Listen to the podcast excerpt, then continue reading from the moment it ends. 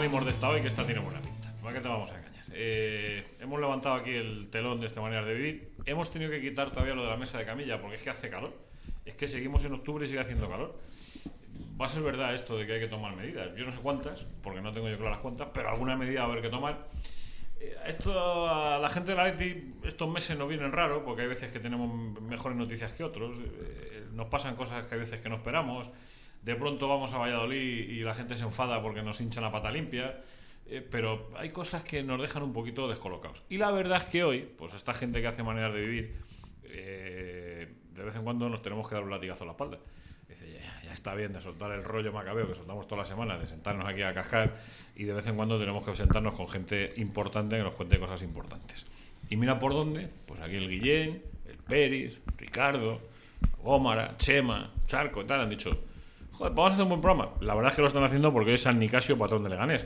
Cuota Leganés introducida, aunque estemos en Getafe, pero hoy disfrutan las gentes, las buenas gentes de cerca, disfrutan de, de los patrones estos que tienen el sur de Madrid.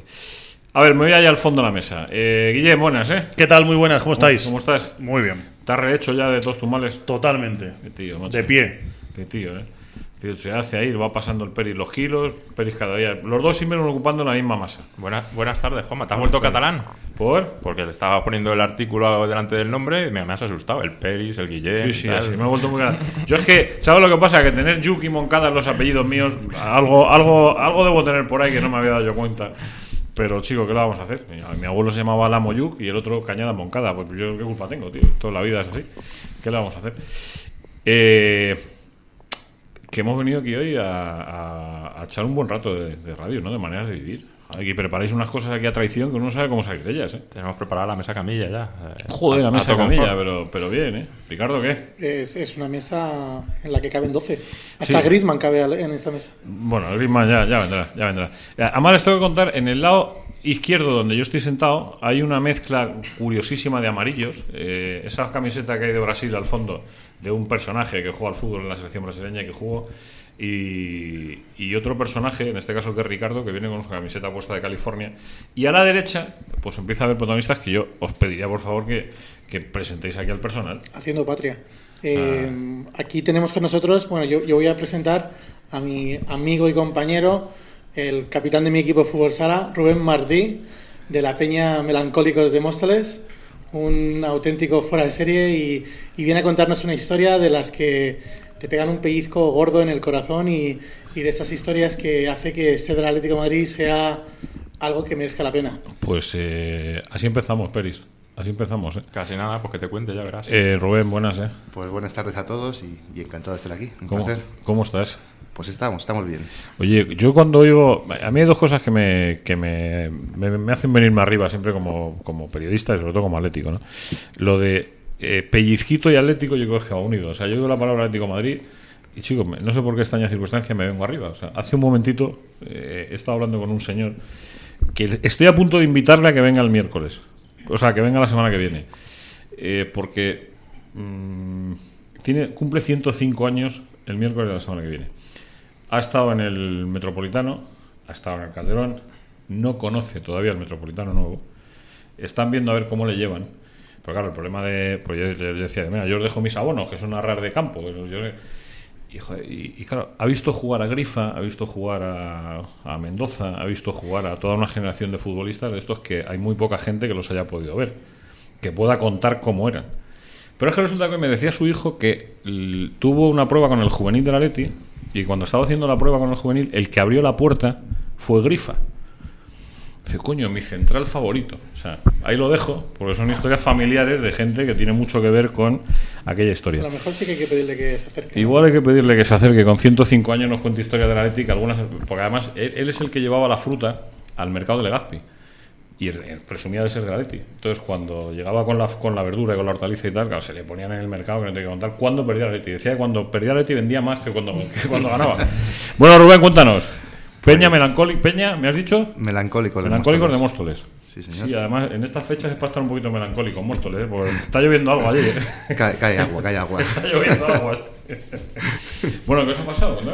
No, mm, realmente no nos ha pasado gran cosa. Es real- eh, el tema de, de que Ricardo haga, cosa es, haga, es. haga hincapié en, en lo de la Peña Melancólicos es bueno, pues porque en, en el acto que, que tuvimos hace, hace una semana eh, con, con Adelardo y con la familia Calderón, pues la placa que, la, que le entregamos pues fue, fue donada por, por la Peña, ¿no? Eh, Déjame, déjame que cuente un poquito la historia para poner a todo el mundo. Espérate, espérate. ¿Me estáis hablando de todo lo que yo vi el otro día en redes sociales?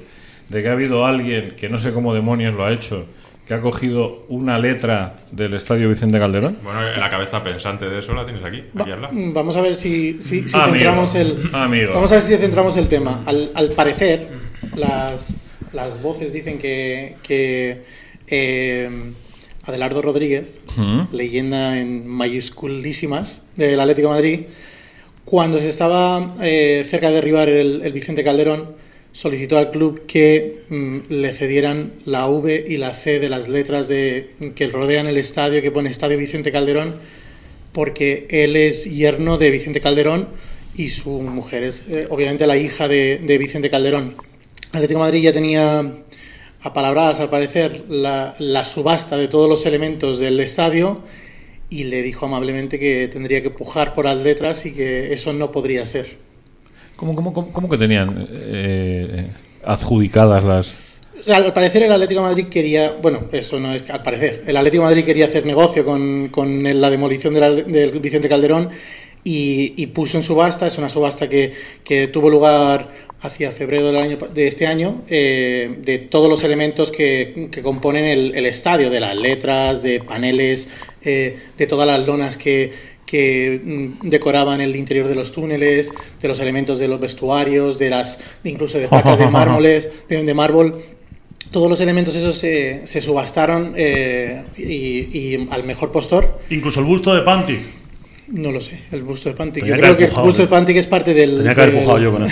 de los activos del, del club. La cosa es que eh, en, en esta situación, eh, pues un grupo de aficionados, eh, entre, las- entre los cuales la, una de las mentes pensantes es Rubén y su amigo Javi Vélez, que es de la Peña eh, Alcobendas del Atlético de Madrid, eh, se les ocurrió la, la loquísima idea de juntar entre varios amigos, entre casi 30 amigos, eh, una cantidad de dinero muy importante y pujar por, por al menos una de las letras. Rubén, ¿se puede saber la- lo que ha costado esto?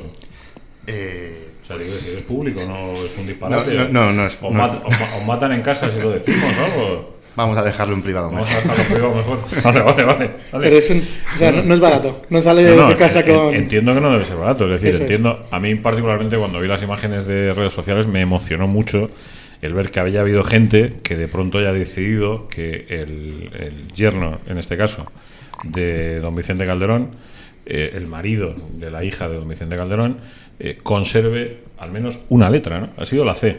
Entonces, eh, viendo que era, que era bastante improbable que se pudiera ganar las dos pujas, se concentró todos los esfuerzos en conse- conseguir la C y, y una vez que se hicieron con ella, eh, ese grupo de amigos que ha querido mantenerse un poquito en el anonimato, pero se sabe quiénes son porque están en esa, en esa foto del evento del, del pasado sábado, pues eh, quedó el, el, el paso de, de acondicionar una letra que lleva la intemperie varias décadas. Me consta que varios de esos señores se pusieron de, de mierda hasta las orejas limpiándola y una vez que, que ya estuviera preparada, eh, acordar con la familia una entrega sorpresa de la letra del ardo. Y eso es lo que ocurrió el sábado. O sea, ¿no sabían que le ibais a dar la letra? No, no lo sabía. ¿Y entonces Eh, ¿con, con qué excusa? Llamáis a Adelardo y decís, oye, vente que te vamos a invitar a una cerveza. Pues, pues ahí entra un poco pues un- una vorágine de, de cosas, ¿no? Porque se contacta con, con un amigo personal de Adelardo, pues con la excusa de que va a conocer un bar nuevo, que tenemos que quedar el domingo y, y tal. Posteriormente también entra en juego familia de Adelardo, ¿no? Como es Paula, su hija, también está al corriente de todo. Y bueno, pues entre los dos le van, le van enganchando. Como dice Adelardo en uno de los vídeos que habréis visto, dice, yo ya me imaginaba un poco, ¿no? Porque claro, que tienes que venir aquí, que tienes que venir aquí, que te tienes que poner esta camisa de tía y tal, ¿no? Y, y bueno, pero, pero creo que para él sí que sí que fue una sorpresa, que no creo que, Lo, lo precioso son que cuando las, llegó no sabía nada todavía. las, las lágrimas de la hija, el agradecimiento del, del propio Adelardo, eh, esa, esa, ese sentimiento de confraternización que, que inundó ese día. La verdad que, que, que ha sido un, un, un, un, hecho muy bonito y además eh, lo, que, lo que mencionaba Rubén antes, y le voy a dejar que lo, lo cuente él, es que además la Peña de los Melancólicos tuvo una gran idea de adicionalmente, a, al, en, en, honor a la familia Calderón, eh, hacerles una entrega de placa como las placas que hay en el Paseo de las Leyendas, de las que tenemos uno de los de las leyendas aquí en el estudio todavía no hemos hablado. Ahora, ahora, ahora. Está aquí, está aquí agazapado, está escuchando. Era así como futbolista. Estaba allí que parecía que no estaba, macho. Y te y liaba luego, unas, te liaba pan, unas que daba gusto. Y luego pan campeón, efectivamente. eh, eh, no, te, no, no, voy ni a decir el nombre, ahora le diré quién es. ¿Qué te parece toda esta historia, tío? ¿La historia? La historia, la historia. La historia. La historia me parece fenomenal. Es acojonante, ¿eh? Es acojonante, Alfredo si lo, sé, si lo sé, cojo también una letra. ¿Te hubieses empujado por una letra del Calderón? Hombre, pues. La sí, porque La puedes haber empujado por la A, claro. claro. Por la A. ¿Alguna hora? Alfredo Santa Elena, eh, buenas tardes, ¿eh? Buenas tardes. Otro, este de los que yo siempre lo digo, cuando viene alguno de esta generación, eh, él, es, él es un poquito más mayor. Yo me hice atlético con los de más atrás, con los Rubio, con toda aquella gente de, finales de los 70, primeros de los 80. Pero es verdad que a ellos me, no, no, les recuerdo haber ganado nada. O sea, sí, la Liga del 77, pero desde la Liga del 77 hasta las Copas del 80, estando Hugo, por eso que igual se me han borrado de la cabeza. Pero la primera gran Copa llegó en junio del año 91 el primer gran trofeo que volvía a ganar el Atleti después de aquellas copas. Y el responsable. Para muchísima gente de una generación entera, el fue, primer fue título. Vuestro primer título. Correcto. Vuestro primer título. Fíjate la que liaste. ¿eh? Bueno, la que lié, ¿no? La que liamos todo el equipo, ¿no? Está claro que yo estaba en, en- Tuve la suerte de estar en, en el campo en esos últimos minutos y de meter ese gol que hacía. Bueno, pues eh, era el primer título de la era Gil. Y eso sí que lo recuerdo bien. Porque hasta entonces ya el Atlético de Madrid, por muchos años sin conseguir ningún título. Veníamos también de perder la Copa del Rey en Zaragoza contra la Real Sociedad. Y bueno, y fue pues una ilusión tremenda para, para otros atléticos. eh, ese título fue un poco, bueno, pues el, el dar pie a, a lo que tenemos ahora. Ahora nos metemos con todo esto porque Rubén creo que tiene, tiene más prisillas, tiene que ir. Eh, Rubén, ¿a quién se le ocurrió lo de hacer? Es decir, ¿cómo, cómo surge esa idea? Pues es- esto surge como, como tantas otras cosas, ¿no? Con un- una bravuconada, un, un sujétame el cubata, que se dice, ¿no? Eh, en un grupo de WhatsApp se comenta el run run de, oye, que me ha parecido que, que Adelardo ha solicitado esto para la familia, que no se lo han dado, que tiene que ir a subasta. Y aparece alguien que dice, pues ponemos, juntamos dinero y la compramos nosotros y la regalamos. Pues buena idea, pues tal, pues cual. Y a partir de ahí, pues empieza todo, ¿no? Ahí entra, entra Javi Vélez en acción, ¿no? el secretario del grupo, como le llamamos a él, y, y dice, bueno, pues, pues empezar a mandarme a mí en privado, pues cuánto dinero queréis aportar cada uno. Esto es el puñetero Atleti. Vamos a hacerlo por, vamos a hacerlo por privado para que nadie se sienta obligado a poner lo que no tiene, y oye, pues cada uno con lo que buenamente pueda y quiera, pues va, va colaborando y, y empezamos a, a- a- a juntar. ¿En qué plataforma se hizo la puja? Es decir, ¿hubo puja como tal? Sí, sí, sí. O sea, hubo gente que competía con vosotros para quedarse sí, con la sí, letra. sí, sí, ha- ha- haz de cuento. si la, la cosa tiene bemoles, ¿eh? O sea, la historia tiene bemoles, ¿eh? Pues eh, aparte de los integrantes de, de este grupo, ¿no? Tercerianos, como se nos Sí. conocen en Twitter y tal, pues bueno, pues se va, se va contactando con, con más gente, ¿no? Gente afín, gente cercana, porque era algo que tampoco queríamos que saliera mucho a la luz pública por, pues por, por dos motivos. Uno, porque no se disparara la puja y otro, por no meter en un problema de las si, si llega a oídos, ¿no? Y, y bueno, pues empezamos a, a llamar a gente, un WhatsApp, una llamada, la gente encantada, cuenta conmigo, aporto, pum, pum, se va juntando, se va juntando y, y llega el día de la puja. Llega el día de la puja y es bastante estresante esa puja. Sí, ¿no? Sí, eh, primeramente se subastaron las letras de- del Fondo Norte. En esa subasta entramos a, a por la V, entramos a por la V que las, las letras iban entrando pues con un, con un espacio a lo mejor de unos dos minutos, ¿no? Iban entrando primero una, luego otra, luego otra. Y también podéis hacer una puja por el total de las letras. Joder. Entonces, eh, Ojo, si llega un trastornado y dice Vicente Calderón y para, para, que, que no hemos llegado. Ah, ah, ah. Entonces, eh, en la puja del Fondo Norte nos encontramos con, con un contrincante en la puja que él va a por las tres iniciales, la E, la V y la C. Afortunadamente C hay dos. Nosotros ganamos la C de Calderón. Y, y entonces empezamos a meter la, la V, empezamos a meterla a la V el otro metía más, metíamos más, el otro metía más y, y la verdad es que, que iba bien preparado, iba bien preparado. Entonces, bueno, conseguimos la C a un precio razonable, pero la V se nos escapó. Ahí quedamos emplazados a una hora después que llegaba la subasta del Fondo Sur. Partido de vuelta. Y ahí no hubo partido. Porque ahí sí que hubo dos personas que empujaron por la totalidad de las letras. Se Ay, llevaron madre. todas las letras. Y a un precio que, bueno, porque nosotros, para intentar conseguir nuestro objetivo, lo que hacíamos era subir pujas de letras, para ver si entre, entre Sí. todas las pujas individuales superaba la, la total, superaba la total y así se, se repartía por letras en vez, de, en vez del total. Pero fue imposible. O sea, que hay un maravilloso chalet ahora mismo en el Viso que tiene toda una pared con Estadio Vicente Calderón, ¿no? Sí, debe ser. Porque, uff, mucho, ¿eh? Pero escúchame, ¿y, y entonces cómo sacaste la C? Pues porque al- en el fondo norte no se, no se pujó por el cartel entero. Ah, Vale, Entonces vale, ahí vale, fue por letras Vale.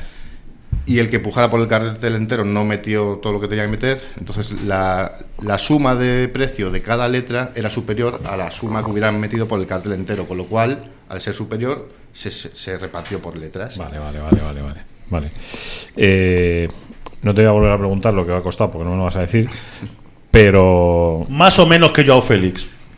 Un poco menos. Un poco menos. Vale, vale, vale. Para la economía Para doméstica de algunos, para la economía doméstica de algunos, a lo mejor es ha- un, ha un habido- Joe Félix y medio. ha habido, ha habido aportaciones eh, que seguramente hayan superado hasta el precio de un abono de, de la temporada. No sabría decirte. Vale. Está, joder, lo habéis blindado bien esto, ¿eh? Qué jodido, macho. Parece, parece, aquí, parece el sueldo de un futbolista de los años 90. ¿eh? Rubén, cuenta, cuenta, cuéntalo de la placa, por favor. Sí, pues bien, en, en tema de aportaciones, eso lo, lo- lo va gestionando Javi Vélez y, y bueno, pues a pocos días de la, de la puja, pues empezamos a hacer recuento, oye, pues tal, tal, tal, y hay varias peñas que también han aportado como peña, ¿no? En el caso de la peña Rock and Roll y la peña Reina de Pinto. Entonces, eh, yo como, como miembro de la directiva de la, de la Peña Melancólicos, se me ocurre, eh, porque bueno, ya habíamos hecho alguna plaquita así para, para algún regalo y tal, Rubio tiene una, y se me ocurre hacer una pues para Vicente Calderón, ¿no? ya que el, el regalo en sí es para Adelardo, que Adelardo lo quería para su familia, pues vamos a hacer algo también por la familia Calderón. Y, y entonces eh, la persona que nos, que nos consigue el tema este le, le solicito que si me puede hacer una pues con, con el nombre de Vicente Calderón como presidente, con sus 21 temporadas y en los años en los que en los que fue. Es una réplica de las del pasado de las del Paseo de las Leyendas a tamaño tamaño familiar, vamos, a tamaño de casa. Y, y bueno, pues en cuanto lo comento, pues todo, todo fue como el agua.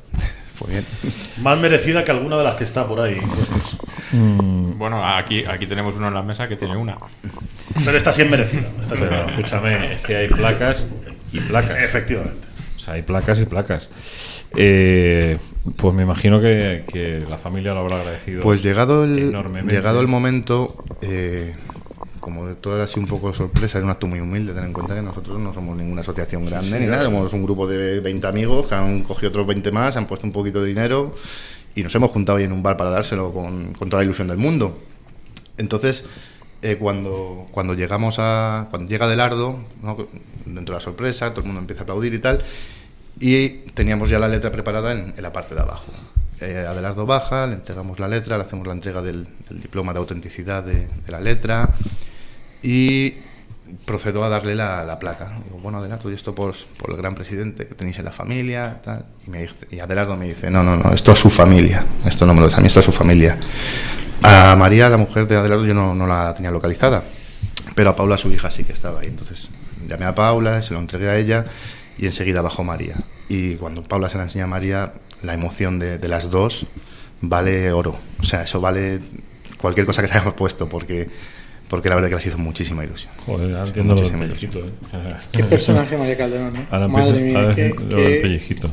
qué fantástica mujer. Eh, A ver si la tenemos aquí un día. Sí, pasarán, pasarán. Maneras de vivir al final es, como dicen los políticos ahora que estamos en elecciones, es la casa común de los atléticos. Eh, y, y nosotros, la puerta está abierta de par en par, por supuesto, a todos, ¿eh? absolutamente a todos. O sea, Hablando de peñas, todos. tenemos que saludar a una peña en concreto. Hasta que los está en- gilistas está abierta. En, esta casa. en Julián Camarillo 48 es la más cercana al estadio, tengo entendido, y el nombre es Peña Alfredo Santa Elena. ¿Ah, sí? ¿La de, la de Julián Camarillo? Sí, creo que tiene dos años, ¿no? La, Sí, la la de peña Julián Camarillo tal. tiene que ser la más cercana, porque de Julián Camarillo al, al estadio y Sí, no sí, llega a sí, dos sí, kilómetros, creo. O sea que. bueno, ¿tú, sabes, ¿Tú sabías eso? O sea, Bueno, tú sí lo sabías, voy- joder, voy de claro, vez en cuando. joder, no lo vas a saber. Vivo al lado, vivo al lado y voy de vez en cuando allí a, ¿Vas a la peña? a la peña. Sí, suelo ir los días de partido, pasarme también por allí antes de ir al campo. Y bueno, la verdad es que, bueno, pues uno orgulloso, ¿no? De que, de que tengo una peña atlética y encima, bueno, pues la más cercana al, al Wanda Metropolitano. Bueno, déjanos que despidamos a Rubén. Rubén, que tenemos como comprometido a cumplir contigo de hora, y nosotros cumplimos, que somos gente formal. La gente a veces somos gente formal. O sea, Muy bien. Ya tenemos los partidos para perder un poquito la cabeza. Oye, enhorabuena ¿eh? por la Pues, iniciativa, porque es, es, eh, muchas gracias. absolutamente Sí, bestial. sí, no, además que, que lo que te comentaba un poco, ¿no? que, al final es un acto humilde, son es un acto que, hacíamos un grupo de amigos que, que pensábamos que, al principio tiras para adelante, claro, jiji, jaja, un grupo de WhatsApp, vamos a hacerlo, tutún, ganar la letra, que bien todo, y ahí te empiezas a dar cuenta y dices, joder, que lo mismo se nos viene esto un poco grande, ¿no? Que, que hay que meter aquí ahí un jaleo, que hay que transportar la letra. Y por cierto, la letra, como es de grande? La letra es grande, es como, un- es como yo, de lo único que, O sea, como un tío normal. Sí, sí, lo único Una que, persona normal, ¿no? que pensábamos que, que- o sea, yo, al principio cuando estábamos pujando ponencias y luego el transporte, pues yo- todo el mundo pensamos que eso era algo Pensábamos que macizo. era una letra de met- dos metros y medio. Y no, no es macizo, es, no, es es hueco, hueco, ¿no? es un, un cacho de aluminio hueco. Pero bueno, O sea, aluminio es. Pero, Ah. pero ojo, Rubén tiene experiencia, es costalero en, en pero claro, o sea, que en, en junio nos entrega la letra, pero junio es una mala época para hacer las entregas porque bueno, Adelardo anda O de... sea, lo habéis tenido desde junio Sí, hasta sí, ahora sí, sí. guardado esto. En junio es mala época porque Adelardo está de cena en cena con las peñas de la Leti y tal y cual. Entonces, bueno, pues emplazamos a septiembre después del verano que ya nos hemos ido todos de fiesta. Eh, llega septiembre y leche, que llegan las fiestas de Majada Onda. Y donde estaba la letra tenía que desaparecer de ahí porque necesitaba el hueco.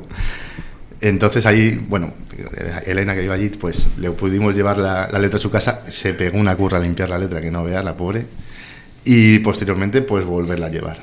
Y, y también contamos con la ayuda de Jesús, de Jesús Ruiz, el coleccionista de camisetas, que nos, nos prestó unas réplicas de los trofeos mm, para tenerlas allí. la Liga, la Copa Generalísimo Hemos tenido en la mano nosotros, ¿no? y la Intercontinental. Sí. ¿Alguna, alguna hemos cogido de esas nosotros. Sí. Eh, Y, y la verdad que fue, un- fue, fue bastante bonito. Atleti está lleno de gente buena. Y por no decir chalados, hay mucho chalado también, pero, pero gente. Mucho chalado bueno. Pero gente, no es verdad, gente. Sí, señor, buena apreciación esa, chalados buenos. Eh, enhorabuena, Rubén. ¿eh? Muchas gracias a todos. Enhorabuena porque la cosa merecía la pena. ¿eh? Sí, Pues sí, señor, sí, tenía lo razón, había que contarla. Había que contarla. Eh, Gracias, an- capitán. Antes de meternos en faena con Alfredo, que vamos a. Todo lo que nos queda de manera de vivir, vamos a, a recorrerlo con él. Te tengo que recordar una cosita porque si no luego llega aquí el amigo Peris y me echa la bronca me dice, oye, que tenemos una pendiente con gourmetesport.com porque aquí la gente buena de la Leti tiene la costumbre de preparar sus cortiditos y sus cosas, las prepara con Gourmet Sport. Este fin de semana no hay fútbol, con lo cual no hay fútbol, quiero decir, de primera división, no juega el glorioso. Eh, por lo tanto, lo que sí te pido es que aproveches y escuches maneras de vivir más que nunca. Dices, oye, no hay fútbol, ¿qué voy a hacer yo las dos horas que hacía escuchando a Leti? Pues hombre, si la gente de Gourmet Sport me sirve lo que me tiene que servir, www.gourmetesport.com, yo me voy a Evox o a cualquiera de las plataformas que reproducen maneras de vivir y si no puedes hacer lo que hace Peris, llegas a la mm, a la Alexia, le dices Alexia, ponme el podcast. Alexa, Alexa. Alexa, Alexa, ¿quién sería? Alexia también se lo puedes pedir. Alexia, tiene, que, tiene que buscarlo en el móvil.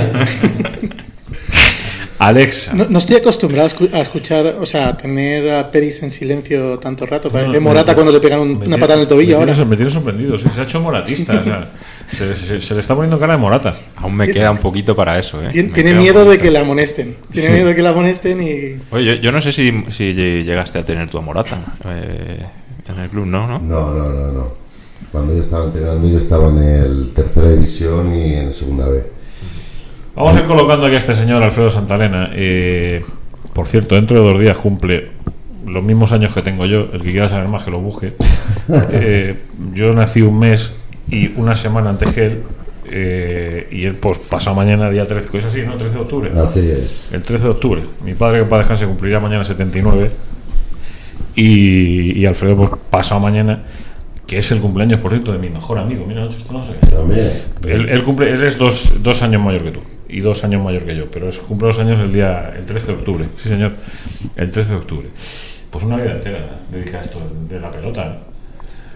Pues sí, muchos años, desde que empezamos eh, en Pegaso a, a jugar al fútbol, pues son muchos años de, de carrera, ¿no? Y luego, bueno, pues tener la suerte de que tienes una progresión, bueno, tienes un, la suerte de que llegas a un equipo como cuando llega el Getafe del Pegaso y tener la suerte que en cinco meses, pues eh, me firmó el Atlético Madrid, ¿no? Eso fue muy rápido, ¿no? O sea, eso, esa, esa... Javi, hombre, ¿qué pasa? ¿Está algo mala por ahí no lo había visto? Bu- buenas noches, casi. Es que es muy delgado, entonces claro, llega aquí y ni te Sí, enteras. sí, no te enteras. O sea, si aquí te hacen un cambio de cromos y es como. Pero esto es la cantidad de metros cuadrados que tiene este estudio. Que si no te andas un poquito espabilado, no te enteras de aquí. que se te está yendo y viniendo gente. Entonces hay que. Claro, pues tú pegas el salto muy rápido todo. O sea, de, de Pegaso a Getafe y de Getafe a Leti. Sí, bueno, yo estuve en todas las categorías inferiores del Pegaso. Llegué, bueno, firmé el Pegaso siendo ya infantil y de ahí ya, bueno, pues recorrí juveniles, tercera división llevo con 17 años y estoy dos años, dos temporadas y media allí y a las dos temporadas pues tengo la suerte de que, bueno, la suerte me firma el Getafe en el cual estoy cinco, cinco meses y me llama pues el Atlético Madrid, ¿no? Que, bueno, también estaba el, el Sevilla por medio y el Tenerife pero claro, yo mi ilusión era como Atlético, pues el, el Atlético Madrid, ¿no? Pero, pero eso de que te llaman Atlético Madrid, eh, la escena es real. La eh, escena es real, es real. La de- la- es un partido amistoso, jugamos aquí en la Margarita. Yo había tenido, habíamos tenido contactos ya con, con Rubén Cano eh, y en la Emily, yo estaba haciendo la Emily y bueno, en principio la idea del Atlético Madrid era llevarme al, al filial, al madrileño. Cosa que bueno, yo estaba también en segunda división B, a mí me hace ilusión, pero bueno, no lo veía claro. Yo mi ilusión era el primer equipo, ¿no?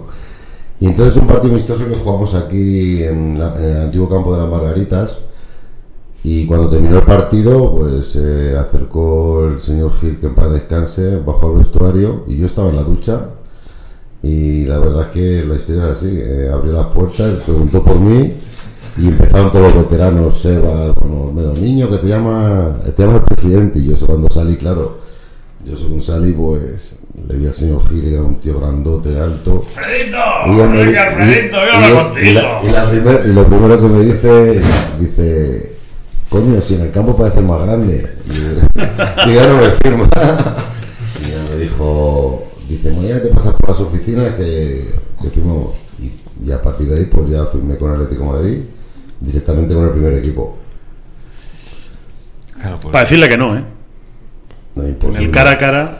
No, pero en el cara a cara en todo. eh. Para mí deportivamente era ilusión de pequeño el poder llegar al el poder llegar al, al Calderón y empezar a entrenar con jugadores que habías tenido todos los cromos, con jugadores que eran tus ídolos, con Paulo, que aunque era, era más joven que yo, pero bueno, Futre, Abel, Marina, eh, Orejuela, Goicochea, Tomás Reñones, eh, Baltazar. ¿Tú eras del Atleti de pequeño, Alfredo? sí. Abel, Tomás, Juan Carlos, Sergio Morgado, Torrecilla, Donato, Orejuela, Marina, Baltazar, Manolo y Futre. Y a eso les llamamos el Duallen, Armando, Luis García, Carlos Goicochea, Mejías, Aguilera, Parra, Marrero, Juan Carlos Arteche, Marcos Alonso y Alfredo Santana. Pero con Juan Carlos Arteche no coincidí. La temporada esa ya es cuando Él tenía, estaba- él estaba ya ya. tenía los problemas con Atlético Madrid, ahí que tuvo unos problemas con, con- con Jesús Gil. Y yo no coincidía con él. Yo fue la temporada 88-89 cuando llegó. Que fue la famosa, la famosa temporada de los de Maguregui. Bueno, Eh, esto, esto lo estoy lo- hablando de Maguregui, Briones, Atkinson y Atkinson. Eso es, con los. Yo, yo coincido con, con Atkinson. Porque. y con Briones. Porque cuando llego yo era en el mes de enero. Que debutó un partido, recuerdo, contra el Stuttgart, un partido amistoso que estaba Juven Klinsmann. Y Goicochea sale también de una, de una lesión. Y ese partido fue el debut. A ver, oficial no, porque era un partido amistoso, ¿no? Porque oficial debutó un partido contra el Elche en el Calderón, eh, que me sustituyó, a, a Roberto Simón Marina. En el minuto 60. Ah, Eso es. Y centro yo el balón, que es el tercer gol, me parece que mete Carlos, de cabeza, un centro de banda derecha. Y la verdad, bueno, por debutar en el Calderón con un centro y un gol de, de un compañero tuyo, pues siempre es una ilusión tremenda. Pues igual te parece una chorrada, pero eh, uno que entonces era abonado del Atleti, eh, iba al fútbol allá al, al fondo sur, arriba, al segundo anfiteatro, con el, con el Picu, con Javi Díaz, que, el compañero, Sí, que era compa- compañero de El clase Picu, de la sí, universidad sí. y compañero de abono. O sea, íbamos juntos al fútbol. Y la verdad es que yo recuerdo, acabo de mirarlo ahora, si el centro del campo, claro, era Donato Alfredo Orejuela y arriba Manolo Baltazar y Futre. O sea, Futre depende de dónde le apeteciera jugar. Pero eh, te voy a decir una cosa, dentro de los malos ratos que pasamos, que buenos ratos nos hiciste pasar, jodidos. ¿eh? No, pero yo creo que fueron temporadas. Lo que pasa es que el fútbol ha cambiado mucho. Ahora te cuento una. Ahora que has dicho eso la temporada, te cuento la de la famosa Liga de Tenerife del Madrid, que el karma le devuelve lo que había pasado en el Bernabéu dos o tres semanas antes. Cuando lo de Futre. Claro. No, pero que yo creo que el fútbol ha cambiado mucho en ese aspecto. Yo creo que esas temporadas nosotros quedamos siempre entre los cuatro primeros. Lo que pasa que hoy en día eh, el fútbol, eh, el, formato de, Champions, que tiene una repercusión económica con los clubes impresionante, pues no lo teníamos antes. Yo de 11 años en primera división, 8 años he quedado entre los cuatro primeros y no es por una Liga de Campeones, por desgracia, ¿no? Entonces hoy en día quedas cuarto, tercero y bueno, y la gente celebra quedar cuartos o tercero, que es normal, ¿no? Porque está ahora mismo así el, el formato Champions, yo creo que es mucho mejor para, para, para todos, ¿no? Pero te digo que nosotros en esa época, yo creo que no jugábamos tan mal. Yo creo que No, no, no, ya te lo digo. lo que pasa que bueno, que son épocas, son etapas totalmente diferentes y en las cuales, pues ahora mismo, como te digo, ahora mismo quedar tercero, pues para Atlético de Madrid o segundo, como estamos quedando, pues es la leche, porque entrar en Champions supone al club una inyección económica tremenda. Es que aquel equipo hubiese entrado en Champions Pues, Cuatro, prácticamente. cuatro veces, yo se encuentra cuatro veces. Claro. Excepto la última temporada que me recuerdo que quedamos, no sé, si octavos que, o séptimo, no recuerdo, que, no, que nos clasificamos para, para UEFA porque el Real Madrid ganó al, al Valencia, me parece, en Mestalla la final de la Copa del Rey Sí. y nos clasificábamos nosotros. Los demás años entramos directamente entre los cuatro Que primeros. sí, que sí, que siempre. sí. Está diciendo Javi además. Es que. eh, Sí, sí. Eh, claro, por eso, por eso se decía siempre que la- aquella liga, la liga del doblete, cuando la Leti accede a la Liga de Campeones, el mérito que había tenido jugar a esa Liga de Campeones en concreto, porque solo iban los campeones. Solo iba Que solo iba al primero, pero sin embargo, de todas las temporadas a las que tú te estás refiriendo, efectivamente, el Atleti era un equipo que acababa tercero, cuarto, tercero. Bueno, se podía incluso Segundo. estar terciar segundo, de ser Sí. subcampeón. Claro, es que estabas, y incluso, salvo tropelías de últimas horas, eh, en algunos casos hasta disputando la liga hasta cinco o seis jornadas del final. Eso es, luego, a ver, no- teníamos un problema nosotros, o sea, problema no, que lo que se nos daba mal era la competición, la competición de la UEFA. La UEFA o la Recopa que jugamos, yo me acuerdo que ahí sí que caímos eliminado- eliminados con la Politécnica Timisoara en su día, era, que en teoría parecía un Groningen. El Groningen, claro. Madre que me parió, qué nochecita. La Fiorentina, bueno, la Fiorentina tiene un equipazo, pero la Fiorentina me acuerdo que estaba Roberto Ballo, pues. Roberto Ballo, yo la Fiorentina nos enfrentamos nosotros, que recuerdo que jugamos un- el partido de ida, jugamos en Perugia, porque el campo le estaban arreglando, y estaba Roberto Ballo, estaba Batistuta, o sea, tenía un buen equipo, pero bueno, nos eliminan. Y parecía que ahí no, el, Atlético Madrid, pues no, no hacíamos las cosas como debíamos de hacerlas. En cambio, en la Liga, yo creo, como te digo, en la Liga hacíamos buenos puestos, lo que pasa que quedabas por detrás del Madrid. Y bueno, pues el señor Gil nos echaba alguna bronca que otra. Porque eso es lo que peor llevaba al hombre. Pero bueno, lo- lo- luego se pudo resarcir con aquella copa del, del 92, un año después de, la de es. Tugol. Eso O sea, es. La, la del 91, Javi, antes de que tú llegaras, te voy a contar una anécdota. Si no la cuento, me matan. Eh, esto lo saben. La que fue mi mujer y madre de mis hijos, a la que quiero muchísimo, vivía aquí detrás, justo a 100 metros de donde estamos. Y nosotros nos fuimos de viaje, nos quedamos embarazados y nos fuimos de viaje de novios como buenamente pudimos en el 91. Y estábamos en el Hotel Bahía, en Santander, el día de esa final de Copa, el día de la final de Copa eh, del Mallorca. Y me dice esta, bueno, saldremos, ¿no? Digo, no. ¿Cómo que no? Digo, no, no, no, que hay una final de Copa de la Leti, eh, eso es sagrado, o sea, yo lo siento mucho, ya sabes con quién has casado, o sea, de viaje de novios, o sea, que no te estoy contando que era, el, yo creo que era la primera noche que estábamos de, viaje de novios o la segunda, o sea, estábamos recién llegados allí. Tiene esta anécdota en el 91 y en el 92 tiene la del oso. Es que no, yo le saqué una entrada a un oso en el Bernabéu. Y, met- y metimos un oso, o sea, éramos cinco colegas, sacamos seis entradas. Y metimos un oso así de grande, tamaño natural casi, vestido de la Leti, eh, en el fútbol. El madroño no dejaron meterlo. Eh, no, el madrileño, pero escucha, ahí estuvo el oso viendo la final de Copa. Yo estuve en, en esas dos finales en el estadio. Yo tendría en la primera 10 años y en la, en la segunda 11. Yo creo que son mis dos primeros grandes Sí. recuerdos de, de la Leti. Sí, porque además, dos finales. pues, es lo que Sí. tú decías antes. Recuerdo perfectamente aquella jugada de Sabas, el rechace de Zaki Badu era el portero y cómo llega Alfredo y, Pero y eh, mete gol. Ricardo ha dicho antes una frase que tiene toda la razón y yo en esto voy a insistir eh, con Alfredo. Eh, son, tú formas parte de esa generación de gente que hoy tiene cuarenta y tantos. Sí. Al- Alguno menos, alguno menos. No, algunos, en tu caso, en tu caso menos. De 30 Sí, para arriba. sí, 30 pero- pero es- Del 80 Sí. aproximadamente. La gente que. sí, finales de los que- 70, que- primero de los 80. Los que hoy, por ejemplo, mi hijo, que alguna vez le he puesto de ejemplo, que tiene 26, y él es torrista, es de los que se engancha con Torres, Torres, claro. ¿sabes? Sin embargo, toda esta generación con quien se enganchan es con vosotros. O sea, tú eres parte de la responsabilidad de que haya mucha gente de la Leti de, de aquellos años 90 que eran los niños de los 10 años, Es, 11, es 12. esa cultura de, de cromo de cartón que, que idolatrábamos a estas Sí. a esos señores y, y nos sentía, y el y el sentimiento de pertenencia ese en las duras y en las maduras en los años del plomo Sí, sí. era absoluto. ¿Cómo por años de plomo? Es que alguna vez lo hemos comentado con algún compañero tuyo que ha estado aquí sentado. Es que ahora ves el metropolitano con 67.000 personas y le recuerdo a alguno el calderón con veintitantos mil aquellos domingos que hacía un frío que te morías y estaba y veías así y decías, madre mía, que te dejaban colarte de, ar- de arriba abajo para que, para que por lo menos estuviese algo lleno. Se veía mucha grada, mucha grada vacía. Oye, ¿cómo es el, el, el Atleti por dentro? ¿Tú cómo, cómo has vivido todo eso, todos los años? Nosotros teníamos, a ver, nosotros, yo coincide la época en que, por, por desgracia, había mucho cambio de entrenador.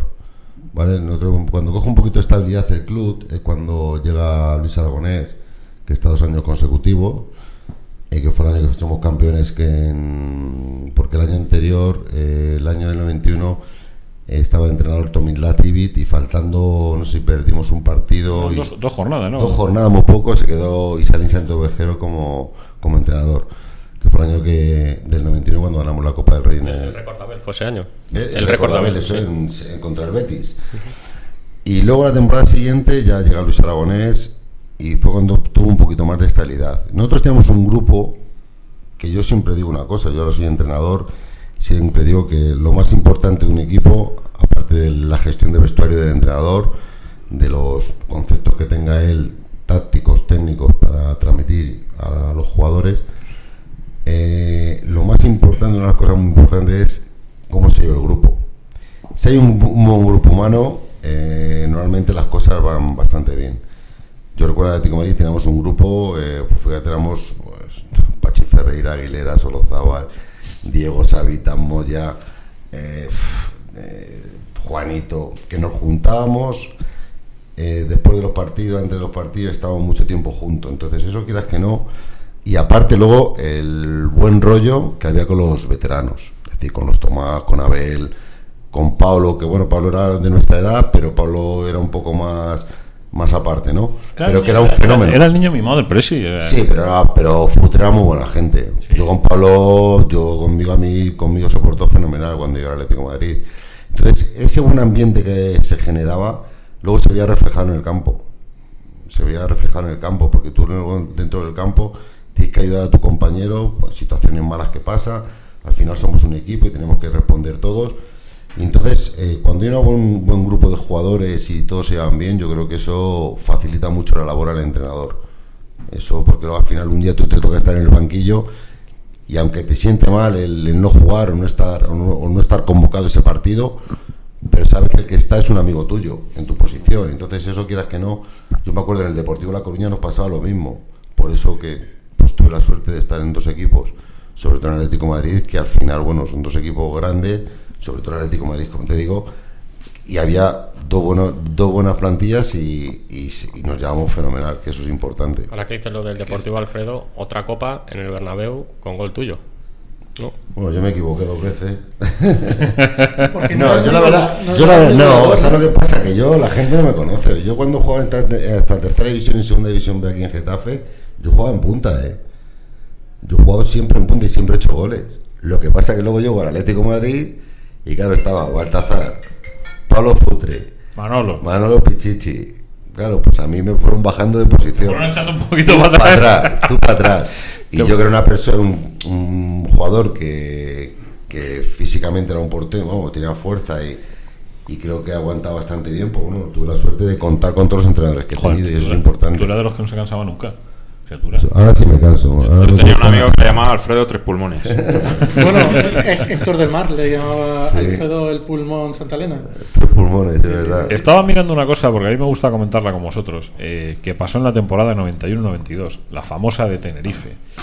Eh, Yo la recuerdo. No, no, pero, pero es que ahí pasa, es que ahí parece que lo que pasó en Tenerife ya ha quedado como que fue el dogma de esa liga. No, no. Es que partidos antes de Tenerife, y estaba buscando, porque a mí no me gusta hablar de memoria, eh, el Atlético de Madrid acaba esa temporada a dos puntos del Barça en ligas de dos. Es decir, el Barça acaba con 55 puntos, el Madrid con 54 y el Atlético de Madrid con 53. Pero es que había habido un Madrid-Atleti a, tres a tres jornadas del final en el Bernabéu en el que hay un tipo, que si no recuerdo mal es Martín Vázquez, que mete un gol en fuera de juego. Correcto. ¿sabes? Y que eso, si el Madrid, si el Atlético hubiese ganado, si vosotros aquel partido salís del, del Bernabéu ganando, el Atlético campeón.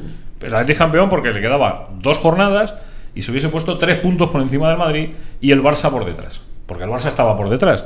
Eh, Claro, es que aquello pasó, o sea, yo cada vez que me acuerdo de aquella temporada, yo no sé cómo lo viste vosotros aquello, digo en el recuerdo ahora pensándolo, pero claro, es que en Tenerife, en Tenerife, bueno, tal, el Madrid, la no, García de Loza, sus muertos. Oye, macho, que es que veníamos de dos partidos antes en el Bernabéu con un escarnio al Atleti, que es que fue, yo lo recuerdo como algo de verdad de subirse por las paredes.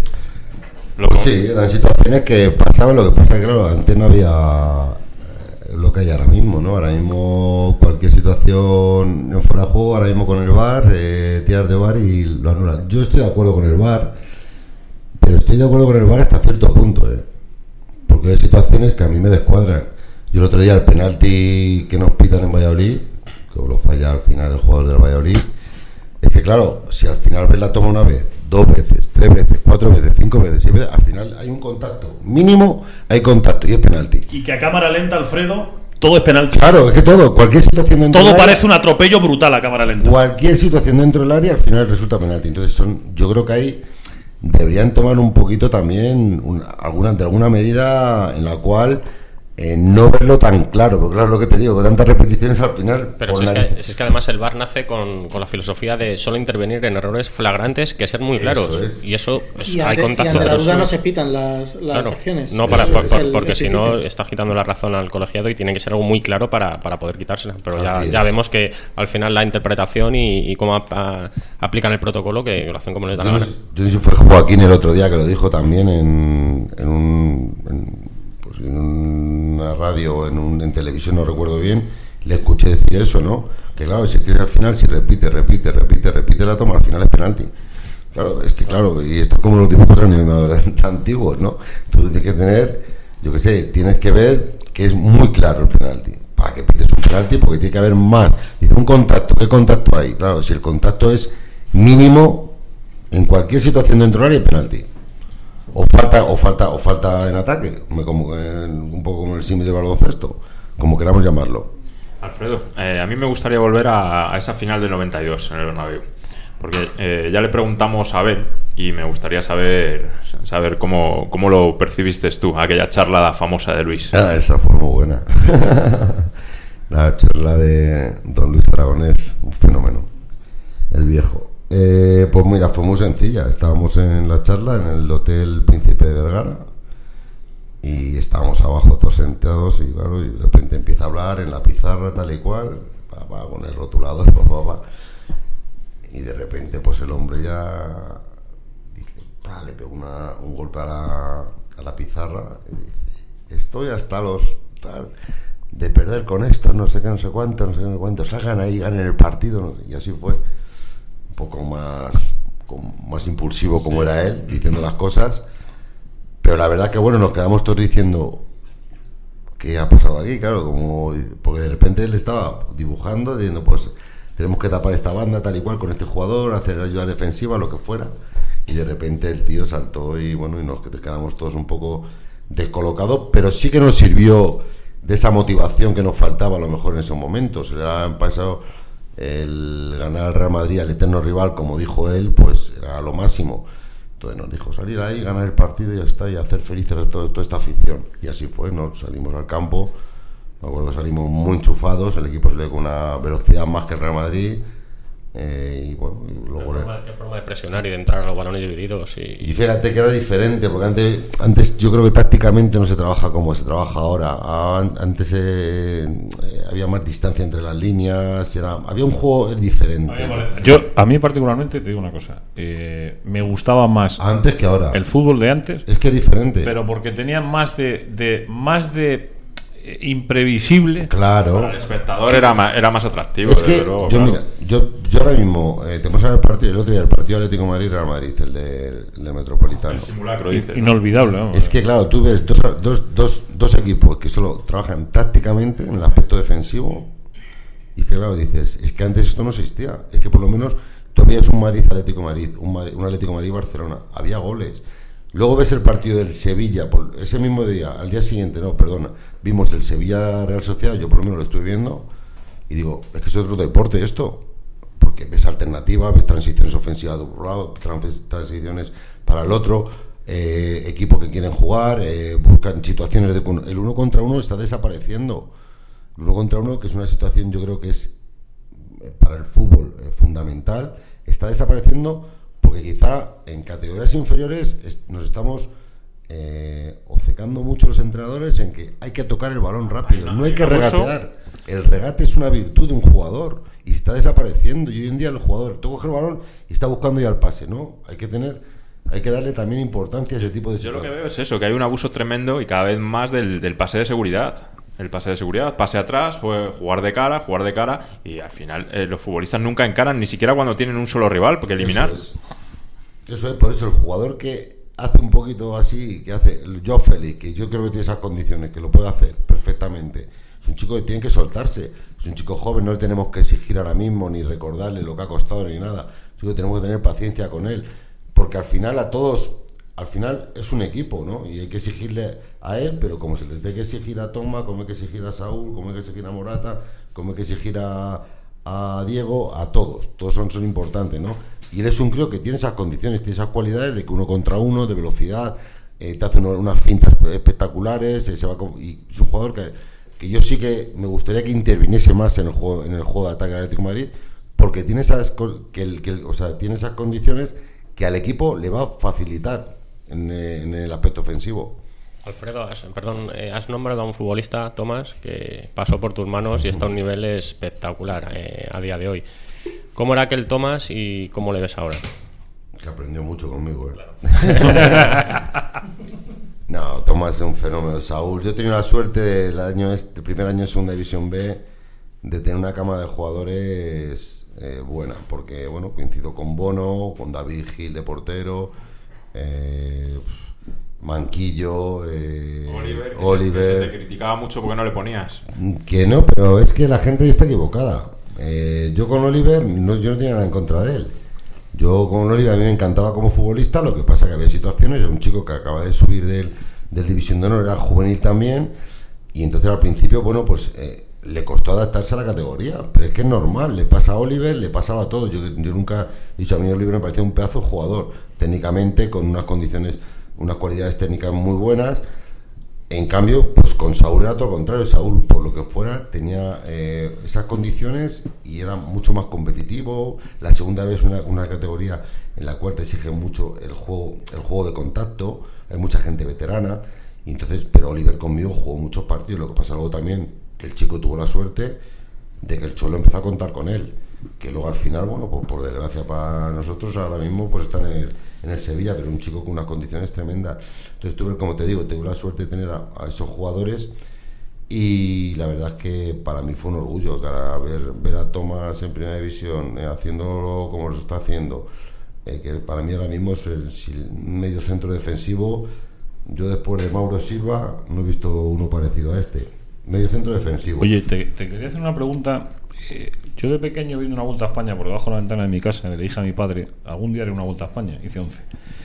Creo que a ti te pasó algo parecido con un gol de una final del Mundial. Sí, señor. Pues fue una situación, mira, eh, esto fue la, la final del 82 y yo estaba jugando, pues tenía 14 años yo, 14 o 15, no recuerdo bien, sí, 13, 14 tenía yo, no me acuerdo. Estaba yo en mi pueblo, ahí en, yo soy, mis padres son de un pueblo de Segovia, mi madre es de Yanguar de Resma y mi padre de un pueblo que se llama Muñoveros. De hecho, sea de paso, eh, lleva una pulserita de estas que se atan con el nombre del pueblo de su madre. Sí, sí, de la fiesta. Bueno, ¿qué te pasa con aquello? Y total que, bueno, yo estaba con mis amiguetes, pues, pues viendo el partido, la final de la, la Copa del Mundo, eh, Alemania-Italia en el, en el Bernabéu. Yo estaba en el pueblo viéndolo cuando, me acuerdo de las primeras televisiones en color de entonces, que hace muchísimos años, que eso lo haya el- en el bar del pueblo. Y viendo el partido, pues yo con mis amiguetes les comenté, cuando metí el gol, el gol Tardelli, que Tardelli yo llevaba la melenita también, Tardelli salió corriendo así, pegando, y les dije, algún día meto yo un gol como este. En. Y metí, los- y me, he metido dos, uno en cada portería, ¿no? Y la verdad que es curioso, ¿no? Que de, de hacer ese comentario que, bueno, pues que, que de Es muy, muy- que- es muy bonito. O sea, No, es la leche. me parece muy verdad bonito. que me- yo yo la de las cosas que he leído tuyas, sí, de verdad, eh, mira que he leído mucho, pero de las cosas que he leído es de las que más me emociona. Joder, vamos hablando a la distancia, no que- vamos, por Dios, hasta ahí podemos llegar. Pero como recuerdo esa frase de decirle a mi padre cuando pasó la vuelta a España y, y el García iba en el coche por fuera y tal, y era un chaval, debía tener Claro, 14 años claro. también. Pues mira, no sé si fue hasta el mismo año, en el 82, que llegó la vuelta a España a Leganés. Eh, y le dije a mi padre, digo, algún día haré una vuelta a España, papá. Coño, 11 dice. Y además pasó por debajo, por la puerta. Otra vez volvió a pasar por la ventana de la casa de mi madre. Juanma, por, por cierto, déjame que, que Bueno. haga un inciso. Por línea interna tenemos a, a un amigo de que yo creo que es más conocido por el pueblo al que pertenece que por su propio nombre. Es un amigo que todo el mundo le conoce como El Guijar, que me ha dicho por línea interna que si alguna vez Alfredo quiere hacer el viajecito en Segovia de Yanguas a, al Guijar, que está todo pagado. No hay mucha distancia, ¿eh? A ver si va a ser una ruta. que, si nos invitamos a un cochinillo, vamos para allá. Pues habrá que que, se da. habrá que ir. Eh, esa por un lado. Y otra histórica que hay tuya por ahí, que, que en este caso tiene más que ver con el D porque con el Atleti, es algún penalti que te acercaste a decirle a alguien, mételo, cabrón. ¿Tú, tú has sido así? Así, así fue. Así A Bebeto. Cuéntalo, cuéntalo tú. Fue la- el partido famoso de, de- del Deportivo de La Coruña contra el Valencia, que bueno, tiramos todo a favor, ganando ese partido éramos campeones de liga. Bueno, haciendo lo que hiciese el Barcelona, éramos campeones. Y la verdad es que, bueno, fue en un minuto, no sé si veintipico por ahí, pues del segundo tiempo, el Arsenio hace un cambio, saca a Donato del campo y me mete a mí por él. Y en el minuto, pues no sé si 90, 91, llega una jugada por banda derecha, centro, la coge Nando, se mete para adentro, no, la coge Bebeto, se la da Nando, Nando se mete para adentro y penalti. Claro, pues to- minuto 91, todo el mundo ya, pues si metes el gol campeón de liga, el Barcelona iba ganando, sabíamos el resultado de Barcelona, que contra el Sevilla. Después de ir ganando el Sevilla 0-2 en el Nou Camp ese partido. Y bueno, pues en principio, claro, al no estar Donato, que era el que estaba tirando los últimos penaltis, pues yo me acerqué a Bebeto. Bebeto estaba rezando, me acuerdo contra el, contra, si recordáis, con la portería del fondo, en el fondo en el que estaba el campo de- del liceo, el polideportivo, el pabellón, perdón Con González en portería. ¿no? y González en portería. Y total que, claro, yo me fui a Bebeto y le dije, vamos, Bebetiño, mételo, cabrón. Claro, pero bueno, una. Y Bebeto no cogió el balón. Yo creo que la acojoné un poco. le metí mucha presión. Alfredo, Y no, fue una. Y la tiró luego Yuki y bueno, pues tuvo la mala suerte de que, de que la paró González. Bebeto, Mauro Silva, Schuster, Futre, de todos esos grandes Donato, jugadores, Rivaldo, con todo, de, de todos con los que has, que has jugado, ¿tú con quién te quedarías? ¿A quién ficharías tú co- como, como entrenador? Venga, a este, este para mi equipo. Joder, es que éramos, es que son muy buenos todos. la verdad es que somos. Yo he tenido la suerte de estar con muy buenos jugadores. Eh, en el aspecto de como jugador de campo, decir, ponte aquí, dale balones, tal igual, con el alemán. Con Schuster, ¿no? Schuster era. Donato era un. Donato he estado 10 años de compañero con él. Donato era muy bueno, pues le podías poner de central, le podías poner de medio centro, donde le pusieras. Dono, A la edad que fuera.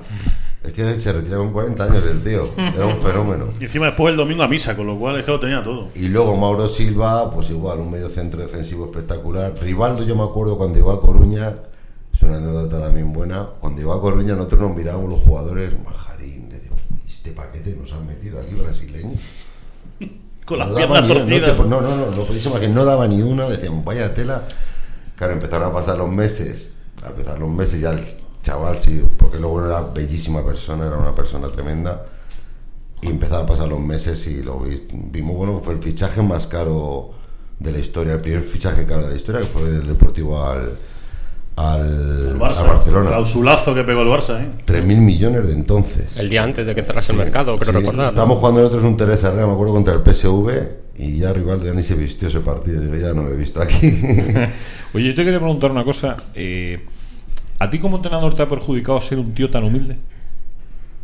pues no se me ha perjudicado, ¿no? Yo lo que soy es la misma persona que, que intento ser porque creo que con la humildad y con uno llega a, lo que, es- a conseguir lo que se propone. Te lo digo porque tú la sensación que das es que eh, eres exactamente la misma persona que eras como, como futbolista. Tú lo has dicho, un tío sencillo, un tío que era de Vicálvaro, un tío que, que afortunadamente tuvo unos años de fútbol muy bueno. Supongo que en, ese, en esos años, eh, joder, pues tenías tu posibilidad de hacer tu chita y tal. Eh, pero cuando, cuando llega el momento de ser entrenador, eh, esa figura de tío humilde, de tío no sé qué, te pasa factura. O si hubiese sido. eh, Si más tirado para adelante, no sé, no sé, me perjudicará o no. Yo la verdad es que llevo desde el 2002 entrenando, por suerte no he parado ningún año. Algún año empezado más tarde que otro, porque bueno, han echado, por, desgracia, pues a, compañeros, estamos en, en esa, en ese mundo metidos y unas veces nos toca, toca a unos y otras veces a otros.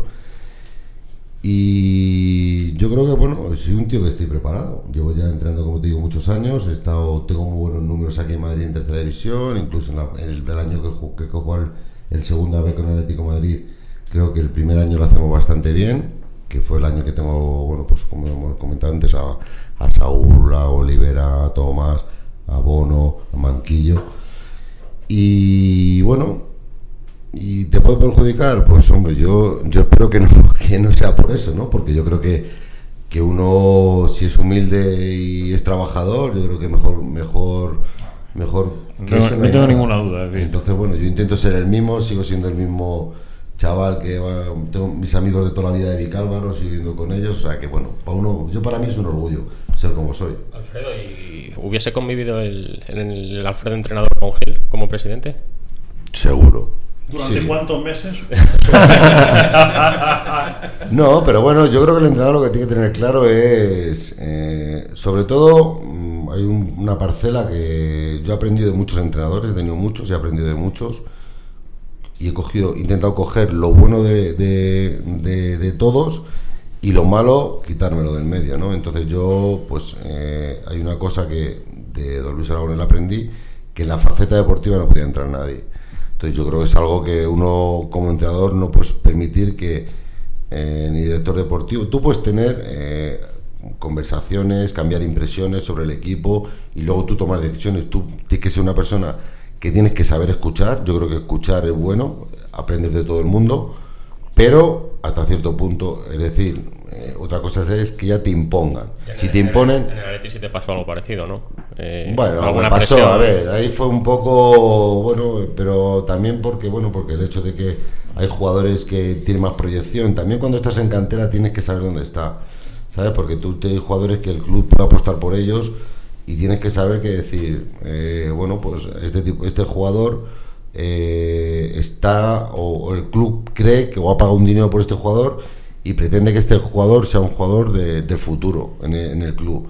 Entonces, a lo mejor, hay veces que a lo mejor a un entrenador, pues mm, nos cruzamos y decimos, pues este no va a jugar, ¿sabes? Y bueno, me pasó, pero bueno, fue una cosa que se, se habló y al final no tampoco fue por ¿Y eso. la relación con el Cholo cómo fue? Como el del primer equipo de Bueno, la relación con el Cholo, pues mm, no tuve una relación muy cercana a él, para que tengo que ser.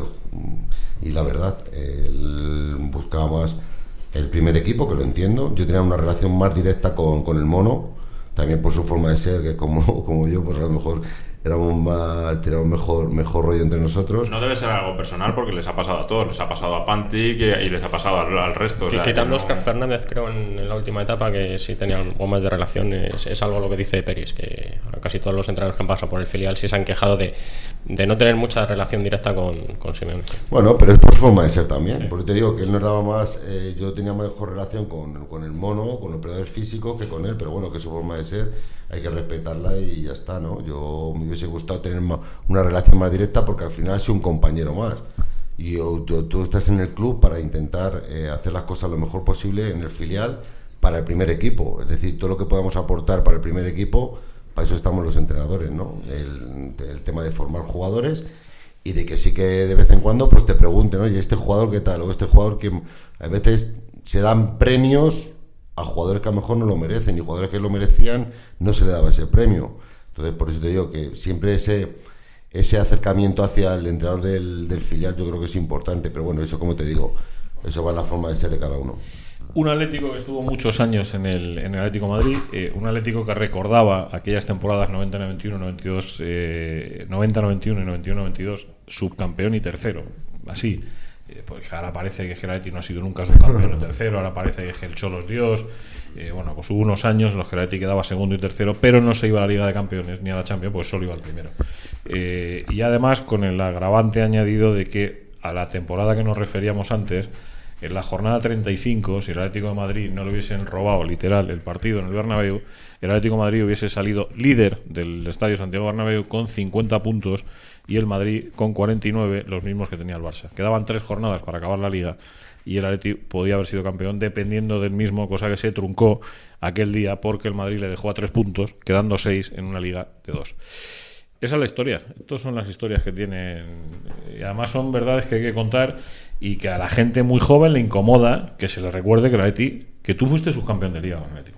¿Así? Claro, no, no, que fuimos, es que, los Es que ahora parece, esos, sí, es que ahora parece que han bajado todos en un platillo volante y que ahora estos son segundos o terceros y que esto es, bueno, es, es maravilloso, que lo es, que lo es, pero aquella generación también lo era. Y do- dos, dos subcampeonatos de, de Europa también, ahora con el Cholo, que también hay que decirlo. También dos subcampeonatos de Europa, un campeonato de Copa. Este señor fue dos veces campeón de Copa dos años seguidos, subcampeón de Liga, etcétera, etcétera, etcétera. Digo porque es que todo tiene una historia, tiene un recorrido. Entonces a mí me fastidia que se le quite valor para darle valor a otra cosa. No, valor tenía aquello y valor tiene El. Atlético Madrid ha sido grande hace muchos años. Claro. Es que lo que pasa es que, bueno, que ahora mismo eh, los chavales jóvenes lo que han visto y lo que han vivido ha sido un Atlético de Madrid pues desde hace eh, desde el 2010 yo recuerdo cuando bueno 2010 antes no cuando el 2009 fue cuando ganamos con la de Quique 2010, 2010. 2010 2010 pues el 2010 que bueno el primer entrenador que en teoría bueno empezó a hacer grande el Atlético de Madrid fue Enrique eh, Quique Sánchez Flores que fue el primer título que ganamos Lo que pasa es que él no lo sabía, porque decía que eso no se, no se iba a volver a repetir como en 40 años.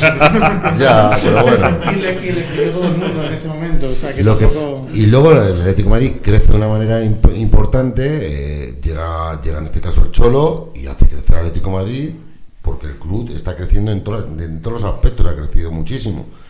Ha crecido con un estadio espectacular, eh, económicamente ha crecido muchísimo y al final, bueno, pues hemos tenido esos años maravillosos que los jóvenes sí que lo han visto. Y los jóvenes, claro, tú le hablas a un joven de Futre, pues bueno, a lo mejor de Futre se acuerda, pero de Alfredo se acuerdan dos, o porque el padre se lo ha dicho. Mi- la madre de mis hijos se acuerda. Javi, que no tenías que contar. Pues mira, que hoy vamos a sortear eh, cuatro CDs de, de los hinos del Atleti que, que publicaron en su día los 50. Un imperdible para cualquier aficionado rojiblanco y el sorteo lo vamos a hacer por la cuenta de Twitter y van a tener que responder a cuatro preguntas. Ahí viene como en la cuenta de Twitter Maneras Vivir ATM, viene como cómo va a ser las reglas de- del concurso y son cuatro preguntas. Eh, la primera es el autor del primer gol del Atleti en el Campeonato Nacional de Liga. La segunda, el Joder, autor del primer gol del Atleti en la Copa de Europa. Tercera, autor del gol número 1000 del Atleti. Y esta es un poquito más larga. El día que se estrenó el himno en pos de la victoria en el Metropolitano, el Atlético se enfrentó en Copa al Málaga. Un jugador fichado del Real Betis debutó y anotó dos goles. ¿Quién fue? A ver, voy a decir una cosa, es que solo teníamos cuatro CDs, por eso lo estamos poniendo tan difícil, porque si no, si no vamos, yo escucho esto Es que acaba, de- fácil, acaba es de decir esto que decir Javi, y digo, estos tíos no quieren regalar los CDs, estos tíos le quieren es quedarse con ellos. Por favor, Que se- hasta ahí podíamos Que se llegar. metan en Twitter, que ahí viene cómo tienen que concursar para Y la- responder a cada la pregunta. más difícil, si no, me, si no estoy La equivocado, la, ¿no? la contaron cuando, cuando estuvieron aquí presentando el, el, el disco disco. de los himnos. Sí, sí. Guillén, gracias amigo. ¿eh? Un abrazo fuerte a todos. Sema que ha estado ahí de pie es que eh, tenemos que ampliar esto. Tenemos que ampliar el tiempo y el espacio. Tiramos abajo una, una Peris, gracias. eh. Hasta la semana que viene a ti. Ja- Javi, muchas gracias. A eh. vosotros. Ricardo, gracias, eh. Qué lujazo estar aquí con leyendas, ¿eh? Charco está muy calladito hoy, eh. Muchísimas gracias, eh. Don Alfredo Santalena, eh, muchísimas gracias, amigo. Muchas gracias a vosotros, la verdad que estaba muy a gusto, es un placer y bueno, y el día que queráis, pues repetimos, para que pase un tiempo. Bendito sea. Cógelo del cochinillo, ¿eh? que que nos invite, que nos Este, vamos este hacer- personaje, este personaje que tiene que. Don Benditos, benditos sean los atléticos que los que hemos crecido con ellos, eh, hemos llorado, nos hemos emocionado, hasta nos hemos ido de viaje de novios en una final de copa. Eh, nos han ido haciendo el corazón cada día más grande y cada día más resistente. Y en esta casa común de atléticos, que es manera de vivir, pues tenemos que por lo menos rendirles el homenaje que se merecen cada vez que vienen por aquí. Sean felices y disfruten del Día de la Hispanidad. Adiós.